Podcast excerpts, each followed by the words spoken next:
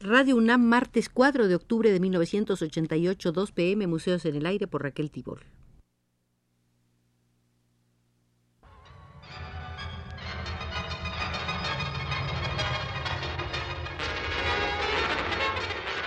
Radio UNAM presenta Museos en el Aire. Un programa a cargo de Raquel Tibol, quien queda con ustedes.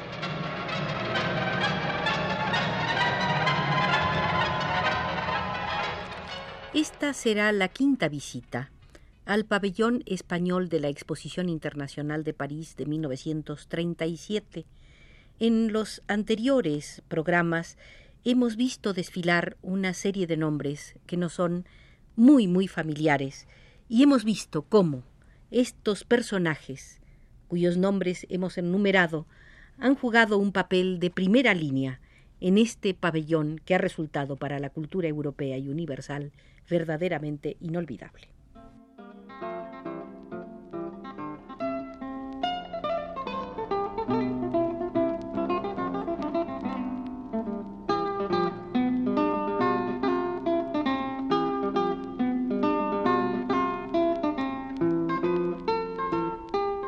En la visita de hoy comenzaremos observando la participación del gobierno de la Generalitat de Cataluña. Esta participación fue sin duda más amplia que la del gobierno de Euskadi. Entre otras razones, la situación del frente del norte era en aquellos momentos absolutamente crítica, no así la de Cataluña. El comisario del gobierno de la Generalitat fue Ventura Gasol, y su nombramiento como el de Ucelay fue comunicado al comisario general francés el día 29 de mayo de 1937. Además del comisario, el gobierno de la Generalitat organizó un comité catalán en la exposición internacional cuyas funciones dependían de un presidente delegado directamente por el nombrado presidente de la Generalitat por orden del 28 de mayo de 1937, fue nombrado para ese cargo Antonio Marías Bert Massanet, nombramiento que fue comunicado al comisario general señor Labé el día 5 de junio de 1937. Miembros del comité catalán fueron, entre otros, Miguel Josep y Mayol y el arquitecto Domingo Escorza Badía, quien colaboró con José Luis Sert en los trabajos del pabellón.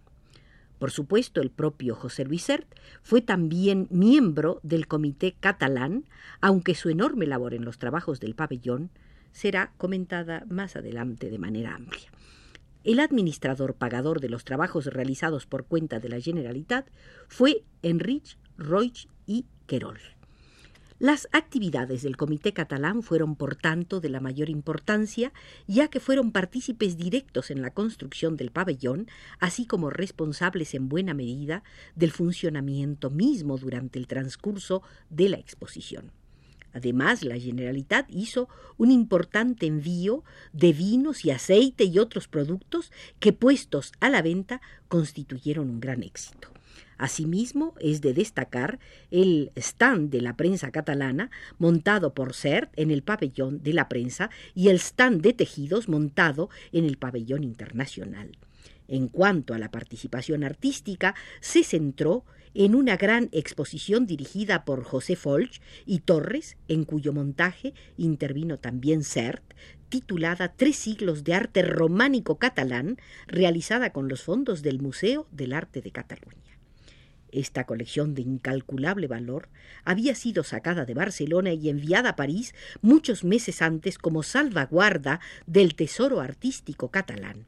Con ella se realizó una exposición de gran resonancia en el mes de abril de 1937 en el Jeu de Paume, trasladándose posteriormente a Maison Lafitte y coincidiendo con la exposición internacional.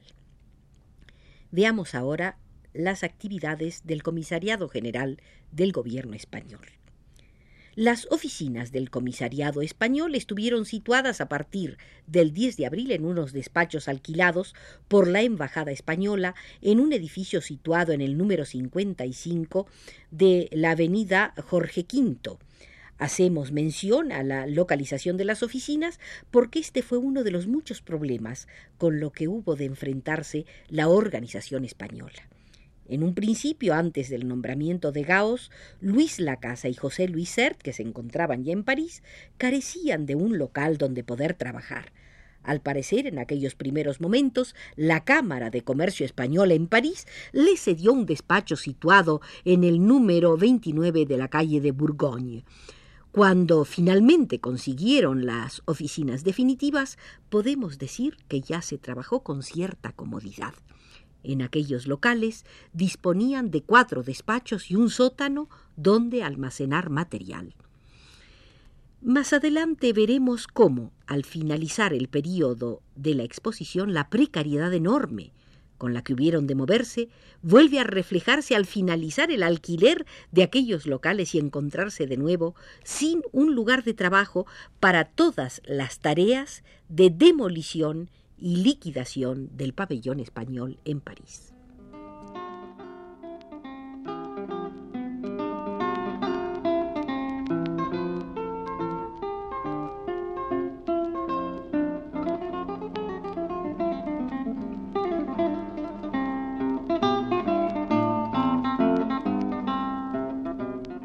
Colaboradores de José Gaos como comisarios generales adjuntos fueron José Bergamín y Max Aub.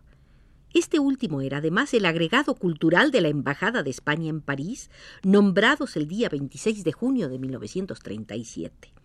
En la carta de nombramiento, Gauss explica que el gobierno de la República le ha otorgado plenos poderes para organizar el comisariado con el personal que él crea conveniente y por lo tanto ha decidido que Max Aup y José Bergamín, que ya han trabajado con él en el Consejo para la expansión de la cultura española en el extranjero, sigan colaborando en la exposición internacional como comisarios generales adjuntos. Esta explicación era necesaria, puesto que la administración francesa no entendía que el comisariado español pudiera tener tantos comisarios generales adjuntos, además de otros dos correspondientes de los gobiernos de Euskadi y de la Generalitat Bergamín eh, continuó en su puesto hasta el 11 de septiembre de 1937, en que fue sustituido por José Lino Bahamonde, arquitecto de Valencia. Este nombramiento fue realizado por el presidente del Consejo de Ministros y puesto en conocimiento del embajador de España en París el día 13 de septiembre, siendo comunicado días después al comisariado francés. El secretario general del comisariado español fue el pintor Hernando Viñes. El administrador fue el funcionario Josep Arisi y el contable y encargado de los asuntos de transporte y aduanas, el funcionario Estille. El trabajo de los arquitectos, de sobra es conocido, fue encargado en principio a Luis Lacasa. No obstante, todo el trabajo de confección de planos y de desarrollo de la idea arquitectónica fue realizado en colaboración con el arquitecto de la Generalitat de Cataluña, José Luis Sert. A este respecto hemos de decir que el papel de la casa ha sido siempre minusvaluado, pero realmente no podemos olvidarlo cuando hablamos del pabellón español. La concepción global fue obra de ambos y no podemos decir cuál de ellos participó más o menos. Ahora bien, a la hora de dirigir la construcción, de estar permanentemente a pie de obra y de participar no solo en la construcción del edificio, sino en la idea general de la participación española, el trabajo de CERT fue mucho más importante y decisivo. La casa pensaba pero actuaba poco. CERT, en cambio, podía ser calificado de torbellino, Pensaba, pero sobre todo actuaba. Colaboradores de CERT fueron, como ya mencionábamos antes, Domingo Escorza Badía y Antonio Bonet Castellana. Aún hay que contar con la presencia del arquitecto francés, Monsieur Abella, que ejercía fundamentalmente labores de control sobre las obras, pero sin una participación directa. El comisariado francés que financiaba una parte de los trabajos de construcción de todos los pabellones, imponía la presencia de un arquitecto francés que supervisara y controlara las obras, y este fue, por tanto, el caso del mencionado arquitecto. Hemos dicho hasta ahora los nombres de personas que tuvieron una participación más o menos institucional. Sin embargo, hemos de contar, y lo haremos aún más en el transcurso de esta historia, a otras personas que de manera más o menos espontánea colaboraron y trabajaron a pie de obra para llevar a buen fin la participación española.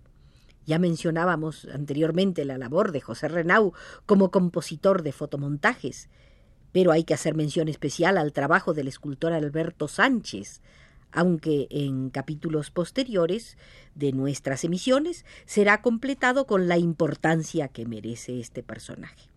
Solamente reseñar que fue a París para realizar una escultura y sin embargo trabajó como obrero día y noche para terminar unas obras que iban siempre con retraso y apresuramiento. Colaboraron también los dibujantes Félix Alonso, Gori Muñoz, Luis Buñuel en la provisión de fondos cinematográficos, el compositor Rodolfo Halfter, concretamente llamado a París para sincronizar en francés la película Castillos en Castilla, y otros muchos que sería muy difícil precisar. En cuanto a la participación de otros artistas que trabajaron también en el pabellón español, en las tareas de colocación de sus obras o con encargos especiales, mencionemos Picasso, Miró, Julio González, Alexander Calder. Todos ellos tuvieron una función fundamental.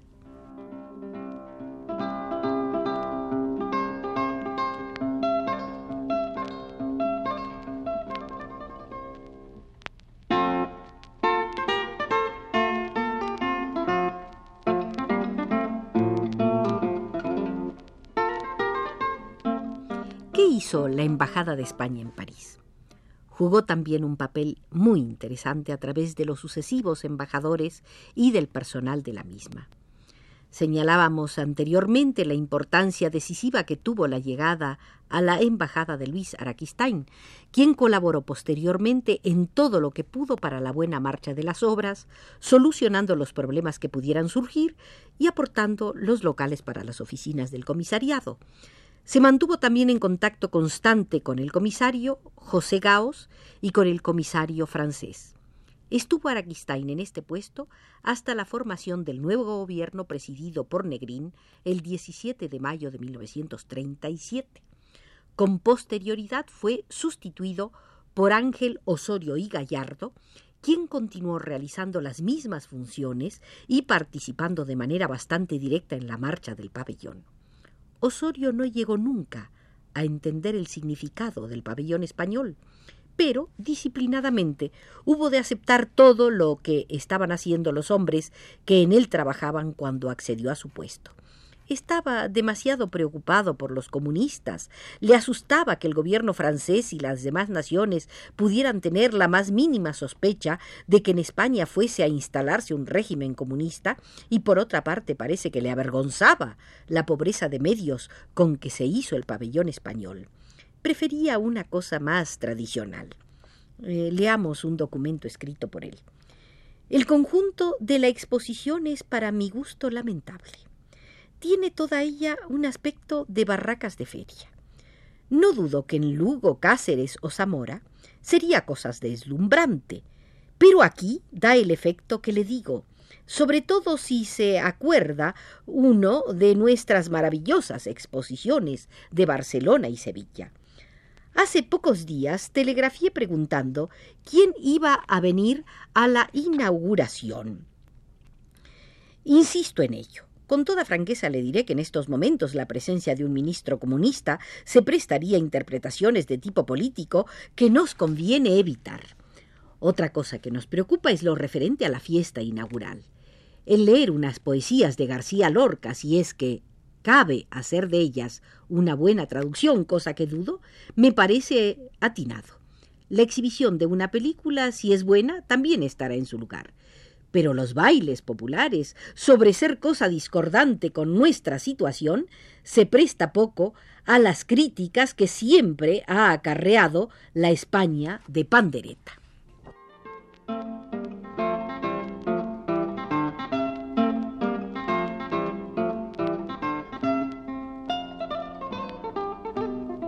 Con estas verdaderamente increíbles palabras de Ángel, Osorio y Gallardo, terminamos la quinta visita al pabellón español de la Exposición Internacional de París de 1937, contando como siempre con la asesoría de Josefina Lixtrueva y la conducción de Arturo Carro.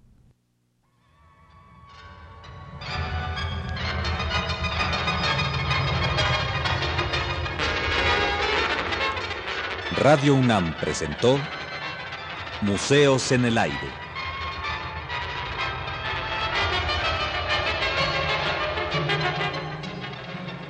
Un programa de Raquel Tibol.